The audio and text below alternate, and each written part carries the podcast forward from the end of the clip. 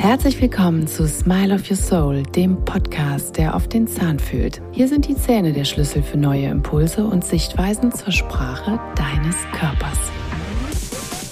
Du erfährst, wie die Gesundheit und Stellung deiner Zähne mit dem Rest deines Körpers in Verbindung steht und gemeinsam entdecken wir Zusammenhänge, deren Wurzel du so garantiert nicht vermutet hättest. Smile of Your Soul steht für mehr als ein schönes Lächeln. Es ist dein Weg, dein volles Potenzial mit deiner Dynamik freizusetzen. Es ist deine persönliche Reise, deine Schnitzeljagd auf der Landkarte deines Körpers. Schön, dass du eingeschaltet hast. In dieser Folge gehe ich dem Phänomen der Kreidezähne und seiner möglichen Ursachen nach. Was sind Kreidezähne? Was habe ich mir darunter vorzustellen? Wie sehen diese Veränderungen aus und was bedeutet das letztendlich in der Konsequenz für mich oder für meine Kinder und worauf muss ich achten? Kreidezähne sind Zähne mit einem Schmelzdefekt, die hauptsächlich bei Kindern und Jugendlichen auftreten. Und dieser Schmelzdefekt führt dazu, dass diese Zähne an scharf abgegrenzten Stellen verfärbt, weniger hart und brüchig wie Kreide sind. Und diese Zähne sind dadurch teilweise extrem empfindlich, sodass das Kauen schmerzhaft ist, aber auch das Zähneputzen extremst erschwert ist. Denn die betroffenen Zähne werden natürlich instinktiv weniger gepflegt, weil die Kinder auch den Schmerz vermeiden wollen. Darüber hinaus kann es aber nicht nur beim Zähneputzen zu Empfindlichkeiten kommen, sondern eben auch beim Essen, bei kalten Getränken oder süßen Lebensmitteln, die besonders klebrig an der Zahnsubstanz anhaften. Dadurch lagert sich natürlich viel Plaque an, wenn nicht ordentlich geputzt wird. Und das kann dann eben zusätzlich zu den Faktoren Ernährung, also ungünstige Ernährung, zu viel Zucker, zu viele einfache Kohlenhydrate, aber auch einem Mineralstoffmangel dazu führen, dass die Kariesanfälligkeit begünstigt wird. Diese Schmelzveränderungen sind meist kalkfarben, weißlich oder eben auch gelblich-bräunlich und betroffen sind, wie gesagt, die ersten bleibenden Backenzähne, die sogenannten Molaren oder eben auch Frontzähne. Das sind die beiden Zahngruppen, wo diese Veränderungen am meisten auftreten. Deshalb wird diese Veränderung auch molaren Incisivi Hypomineralisation genannt, also eine Mindermineralisation. Der Zahn ist prinzipiell zu wenig mineralisiert. Das heißt, der Zahnstoffwechsel ist gestört und die Substanz entsprechend nicht wie üblich durchgehärtet. Die Zähne sind sehr weich und neben Karies auch anfälliger für Säureschäden oder eben für Frakturen. Vor allem an den Backenzähnen sind die Höcker betroffen und können unter Kaudruck einfach Stück für Stück abradieren, also sich quasi verbrauchen wie Kreide an der Tafel. Und je nach Schweregrad dieser Frakturen kann es in der Folge natürlich auch zu Zahnnerventzündungen kommen. Wenn sich der schützende Schmelzmantel immer weiter abradiert, wird natürlich immer mehr Zahnbein sichtbar. Das kann sich so weit abradieren, dass eben auch die Nervkammer eröffnet ist oder da alle Anteile sowieso miteinander über die sogenannten Dentinkanälchen verbunden ist, dass natürlich auch Bakterien und Säuren viel schneller zum Zahnnerv vordringen und dort dann eben diese Entzündungsreaktionen, also Schmerz hervorrufen. Immerhin 10 Prozent aller Kinder in Deutschland weisen solche Kreidezähne auf. Das ist schon viel. Der Zahnschmelz ist bekanntermaßen die härteste Substanz des menschlichen Körpers und ummantelt ganz schützend das Zahnbein, also das sogenannte Dentin, in das der Zahnnerv eingebettet ist. In Kreidezähnen ist der befallene Schmelz allerdings aufgeweicht, denn er enthält zu wenig von dem zahnschmelzhärtenden Mineral, dem sogenannten Hydroxylapatit, als auch zu viel Wasser und Protein. Und dieser Minder- oder hypomineralisierte Zahnschmelz verfärbt sich und bricht im schlimmsten Falle dann in diesen Regionen am Zahn ein. Es entstehen kleine Krater, Löcher oder eben aufgeraute Zahnsubstanz, was leider dann zu der Konsequenz führen kann, dass Bakterien, Säuren, Zucker etc. durch den zu gering mineralisierten Schmelz ins Innere des Zahnes gelangen und hier eben zu Veränderungen führen oder eben auch Nerventzündungen auslösen können. Als Ursache sind viele Dinge diskutiert worden, das auch ein Phänomen ist, was erst seit einigen Jahren verstärkt auftritt. Zuerst aufgefallen sind diese Kreidezähne in den letzten Jahren bei Kindern im Vor- und Grundschulalter, also wenn der erste Zahnwechsel bevorsteht. Das ist meist so mit dem sechsten Lebensjahr. Und deshalb wird, wie gesagt, diese Erkrankung seit 2003 offiziell als molaren Incisivi Hypomineralisation, kurz MIH, bezeichnet. Mittlerweile hat sich aber auch gezeigt, dass alle bleibenden Zähne betroffen sein können. Das heißt also, dass nicht nur die beiden Zahngruppen von Frontzähnen und Backenzähnen hauptsächlich betroffen sind, sondern prinzipiell können alle Zähne diesen Kreidezahneffekt haben.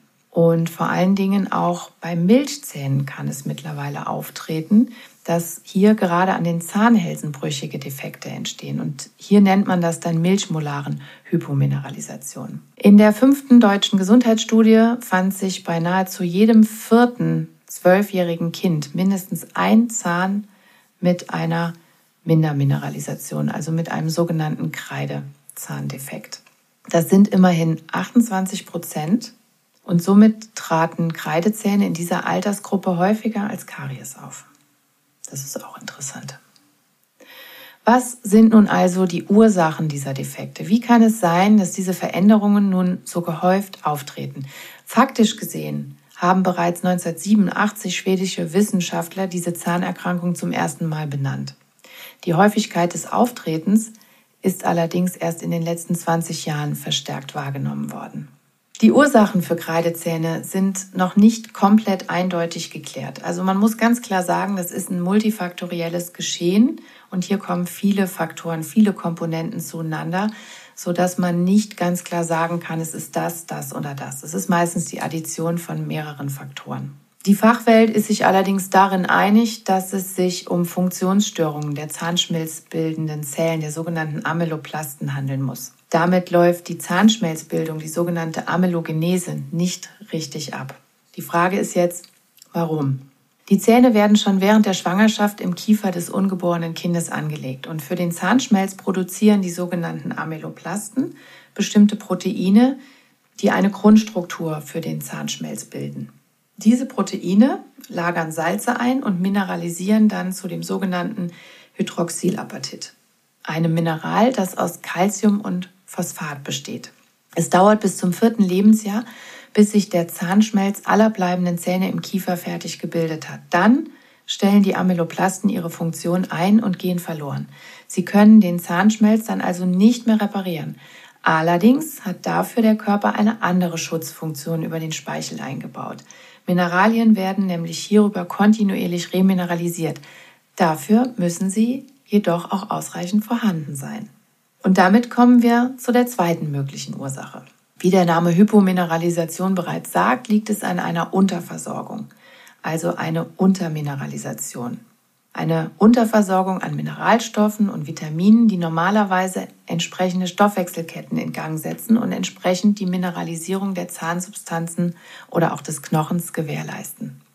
Knochen und Zähne sind unsere Mineralstofflager. Wenn wir zu wenig Mineralstoffe aufnehmen oder ausschwemmen, also ins Defizit laufen, werden diese Mineralstofflager angezapft mit der Folge einer Unterversorgung. In erster Linie wird hier ein Vitamin D3-Mangel inklusive seiner Kofaktoren Magnesium, Vitamin K2 und Vitamin C verantwortlich sein, da durch einen Mangel dieser Stoffe vornehmlich Knochen- und Zahnstoffwechsel gestört ist. Hört euch hierzu auch gerne nochmal meine Podcast-Folge über die Vitamine und Nährstoffe an. Das ist die Folge Nummer 5. Hier erkläre ich die wichtigsten Zusammenhänge der Wirkung von Vitamin D3 auf den Stoffwechsel, aber ich erkläre euch auch noch viele andere Vitamine und Stoffwechselketten. Gerade Vitamin D3 kann nicht ausreichend durch die Nahrung aufgenommen werden, sondern wird eben durch die Sonne initiiert. Und hier müssen die Bedingungen optimal sein, sodass auch eine ausreichende Menge produziert werden kann was in Deutschland meist nicht gegeben ist. Wir haben sogar bei 90 Prozent der Bevölkerung einen starken Mangel. Das heißt, wir müssen Vitamin D3 und seine Kofaktoren ausreichend zuführen oder mit entsprechenden Nahrungsergänzungen arbeiten. Und hier bitte immer dran denken. Testet erstmal, wie hoch euer Vitamin D3-Spiegel ist. Nicht unmotiviert einfach reinschütten, so nach dem Motto, viel wird schon viel helfen, sondern wirklich bedarfsorientiert und dosisangepasst arbeiten. Was aber, wenn die Präparate ausreichend zugeführt werden und die Mineralstoffe nicht optimal aufgenommen werden können? In dem Zusammenhang wird immer wieder eine entzündlich veränderte Darmschleimhaut für möglich gehalten, beispielsweise durch Nahrungsmittelallergien oder Nährstoffe, die die Darmschleimhaut reizen, beispielsweise Milcheiweiße oder Gluten. Eine Glutenunverträglichkeit, die sogenannte Zöliakie, führt offensichtlich zu Veränderungen der Darmschleimhaut. Das ist allein schon von der Symptomatik gegeben, dass man sieht oder dass man auch spürt, hier stimmt was nicht.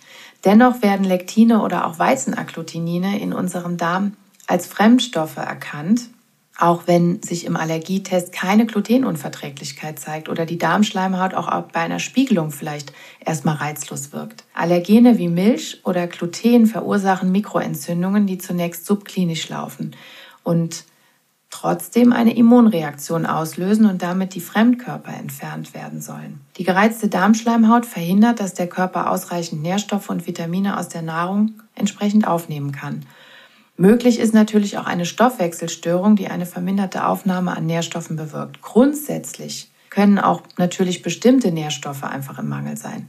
Wenn wir zum Beispiel einen Mangel an Zink haben, können nicht genug Vitamin D3-Rezeptoren gebildet werden. Das heißt, es wird unter Umständen genug Vitamin D3 eingenommen, aber durch den Mangel an Rezeptoren in der Zelle nicht entsprechend verwertet sodass wir unterm Strich dann wieder einen Vitamin D3-Mangel und damit auch eine Unterversorgung, eine Untermineralisation haben. Es kann aber auch sein, dass Umweltgifte wie Glyphosate aus konventionellem Anbau ebenso Wirkung auf unseren Darm haben und hinsichtlich ihrer Gesundheitsrisiken werden diese ja auch im Allgemeinen schon sehr stark diskutiert. Zum anderen werden Umweltgifte wie Dioxine oder Weichmacher wie das sogenannte Bisphenol A, was in Schnullern, Trinksaugern oder Beißringen verwendet wurde, ebenfalls als mögliche Ursache diskutiert.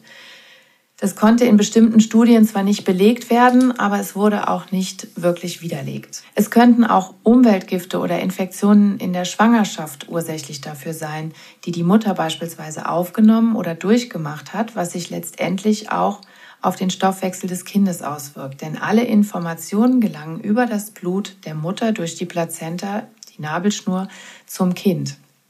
Und hier möchte ich nochmal dran erinnern, die Mutter entgiftet in der ersten Schwangerschaft bis zu 80 Prozent ihrer Giftstoffe über das Kind. So, was machen diese Giftstoffe? Diese Gifte blockieren Zellrezeptoren, sodass es hier unter Umständen zu einer gestörten Versorgung und einem gestörten Stoffwechsel wiederum kommen kann und damit eben auch zu einer mangelhaften Zahnmineralisation. Denn Umweltgifte aktivieren unter anderem Retroviren, die dann beispielsweise den Vitamin D3-Rezeptor blockieren, die wiederum entsprechende Stoffwechselprozesse wie eben Knochen- und Zahnstoffwechsel behindern. Ihr seht, es führt alles immer zusammen. Hört euch hierzu gerne auch nochmal die Folge Nummer 4 über das Immunsystem an. Da erkläre ich nochmal ganz detailliert die Zusammenhänge, die ich hier ganz kurz umrissen habe.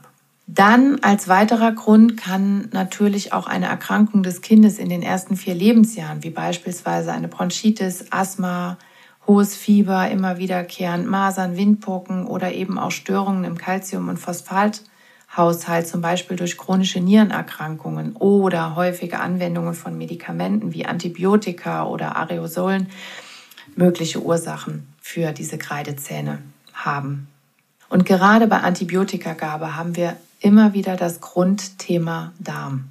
Antibiotika zerstören nicht nur unsere Mundflora, sie wirken auch entscheidend und oftmals zerstörend auf das Darmmikrobiom und damit die Darmschleimhaut.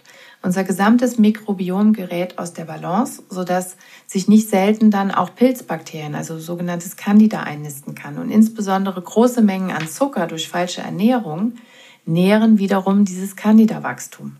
In diesem Biofilm lagern sich dann zudem auch gerne Parasiten ein, die ebenfalls Toxine bilden und damit dann weiter die Darmschleimhaut zerstören. Denken wir jetzt noch an das sogenannte Leaky Gut.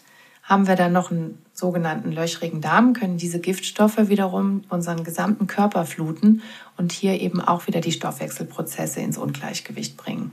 Also auch hier wieder das Thema chronische Entzündungen, gereizte Schleimhäute, Entgleisung der Stoffwechselprozesse, verminderte Nährstoffaufnahme, gestörter Stoffwechsel zu den vielen weiteren Komponenten wie beispielsweise Schwermetalle, Stress, Bewegung, Ernährung und elektromagnetische Felder. Also es schließt sich immer wieder dieser Kreis, wie unser Körper doch wirklich an diesen vielen Stellen miteinander zusammenwirkt und das letztendlich auf unsere Stoffwechselprozesse ganz entscheidende Auswirkungen hat. Kinder sollten von Beginn an täglich Vitamin D3 zu sich nehmen, auch über das zweite Lebensjahr hinaus. Ich weiß es aus den Patientenerzählungen, dass oftmals bis zum zweiten Lebensjahr sehr akribisch Vitamin D3 eingenommen wird oder viele das Vigantolöl benutzen, aber dann werden meistens die Eltern ein bisschen nachlässiger. Hier ist es aber wirklich wichtig, am Ball zu bleiben, damit eure Kinder eine optimale Entwicklung erhalten, damit der Knochen sich optimal entwickeln kann, damit die Zähne sich optimal entwickeln können, damit die Stoffwechselprozesse optimal weiterlaufen. Pro Tag sind 1000 Einheiten auch bei Neugeborenen durchaus wichtig und nicht zu viel. Viele haben immer so Sorge, dass sie überdosieren können. Ja, man kann natürlich Vitamin D3 auch überdosieren, aber wenn man damit vernünftig umgeht und wirklich in dieser Dosis der Tropfen bleibt, dann kann das nicht passieren. Ich persönlich gebe meinen Kindern pro Lebensjahr 1000 Einheiten. Ich gehe da jetzt natürlich nicht bis auf 18. Lebensjahr 18.000 Einheiten, sondern ich bleibe meistens bei 10.000 Einheiten. Meine Kinder sind 7, 6 und 5 und entsprechend bekommen die 7.000, 6.000 und 5.000 Einheiten täglich. Allerdings wird das auch immer wieder getestet und wir orientieren uns da nach Bedarf. In meiner Praxis biete ich beispielsweise einen Vitamin D3-Test an, der sehr präzise ist und da kann ich euch sagen, viele sind doch dann sehr verwundert, dass ihr Wert sehr niedrig ist, obwohl sie doch einmal in der Woche 20.000 Einheiten Vitamin D3 beispielsweise als Kapsel einnehmen.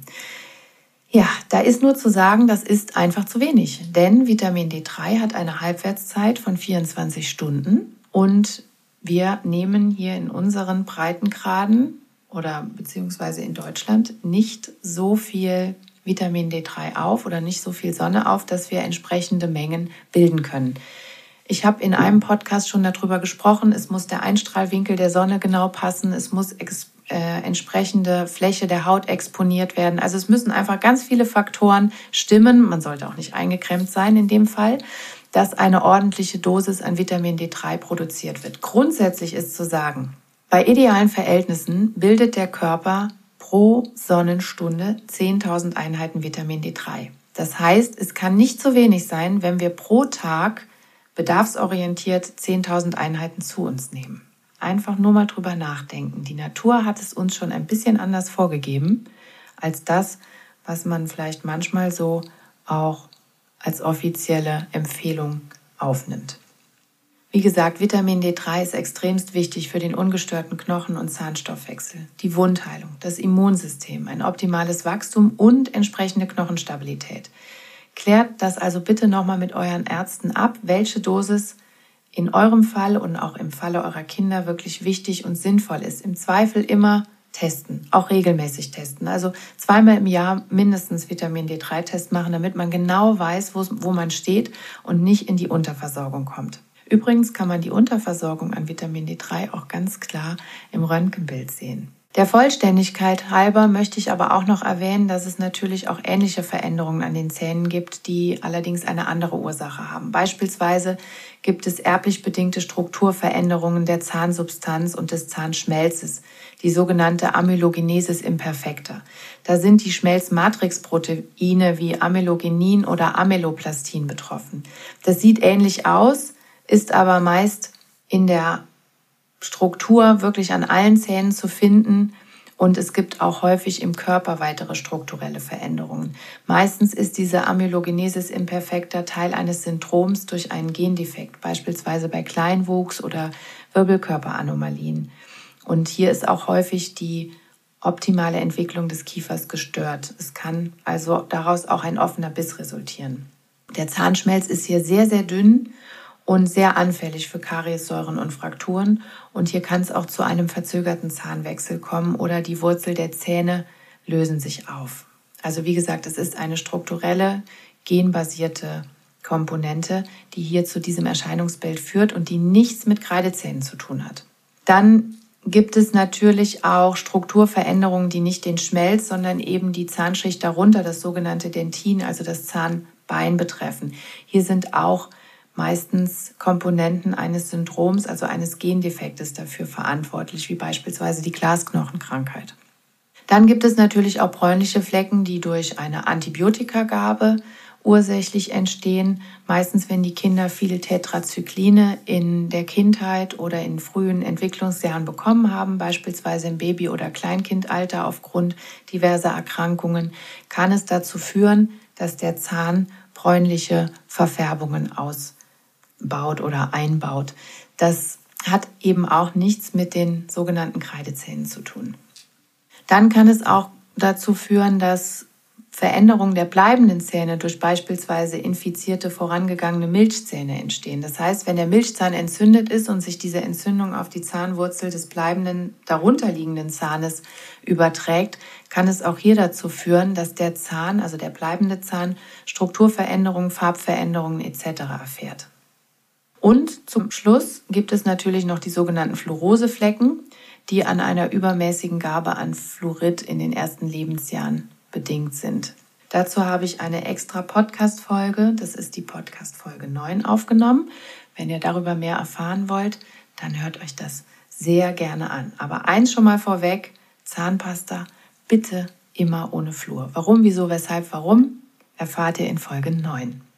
Was können wir also bei Kreidezähnen machen? Grundsätzlich muss natürlich erstmal geklärt werden, ob es sich überhaupt um Kreidezähne handelt oder ob es gegebenenfalls eine andere Ursache hat. Die Defekte durch Kreidezähne können sich in unterschiedlichen Schweregraden abzeichnen und das bestimmt dann auch die entsprechende Behandlung.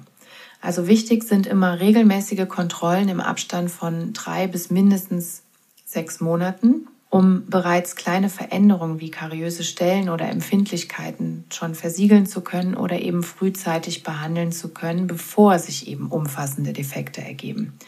Bei größeren Defekten sind natürlich umfassende Aufbaufüllungen oder teilweise sogar Kronen notwendig, die die Substanz dann umfassender schützen und eben auch stützen müssen.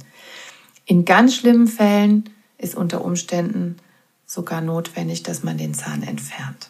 Aber vorher ist wirklich wichtig, dass wir alles dafür tun, dass das genau nicht passiert. Wichtig ist natürlich zudem eine gute Zahnpflege, eine gute Ernährung. Also das heißt wenig Zucker, wenig verarbeitete Lebensmittel, möglichst antientzündliche Ernährung. Stichwort ist hier wieder Gluten, Milchprodukte.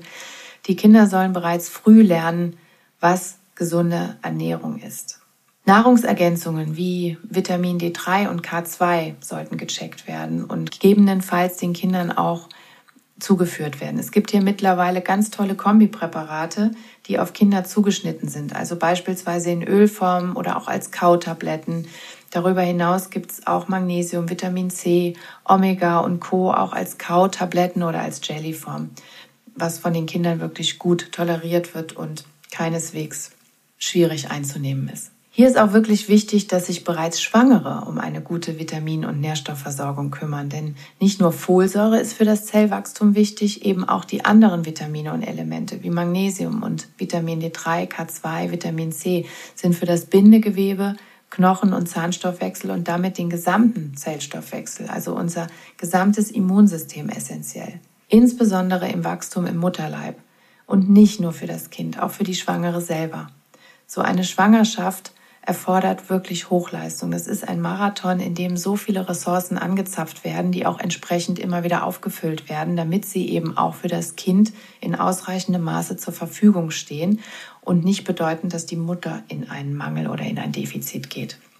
Sollte Vitamin D3 regelmäßig gegeben werden und dennoch zeigen sich diese Veränderungen, muss zum einen die Dosierung gegebenenfalls korrigiert werden, also das bitte per Test checken oder eben aber auch an eine gereizte Darmschleimhaut denken. Wenn zum Beispiel die Darmschleimhaut aufgrund von chronischen Entzündungen, Veränderungen nicht genügend Nährstoffe und Vitamine resorbieren kann, dann kann auch entsprechend nicht genug davon in die Zellen weitergeleitet werden.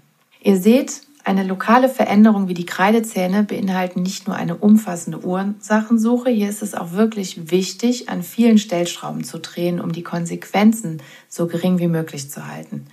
Unser Stoffwechsel ist sehr komplex und letztendlich verbindet sich alles in Mundhöhle, aber auch im Darm. Die Kreidezähne sind damit auch nur wieder ein Symptom für eine wesentlich vielschichtigere Ursache. Unser Körper ist ein komplexes Wunderwerk, keine eindimensionale Konstruktion.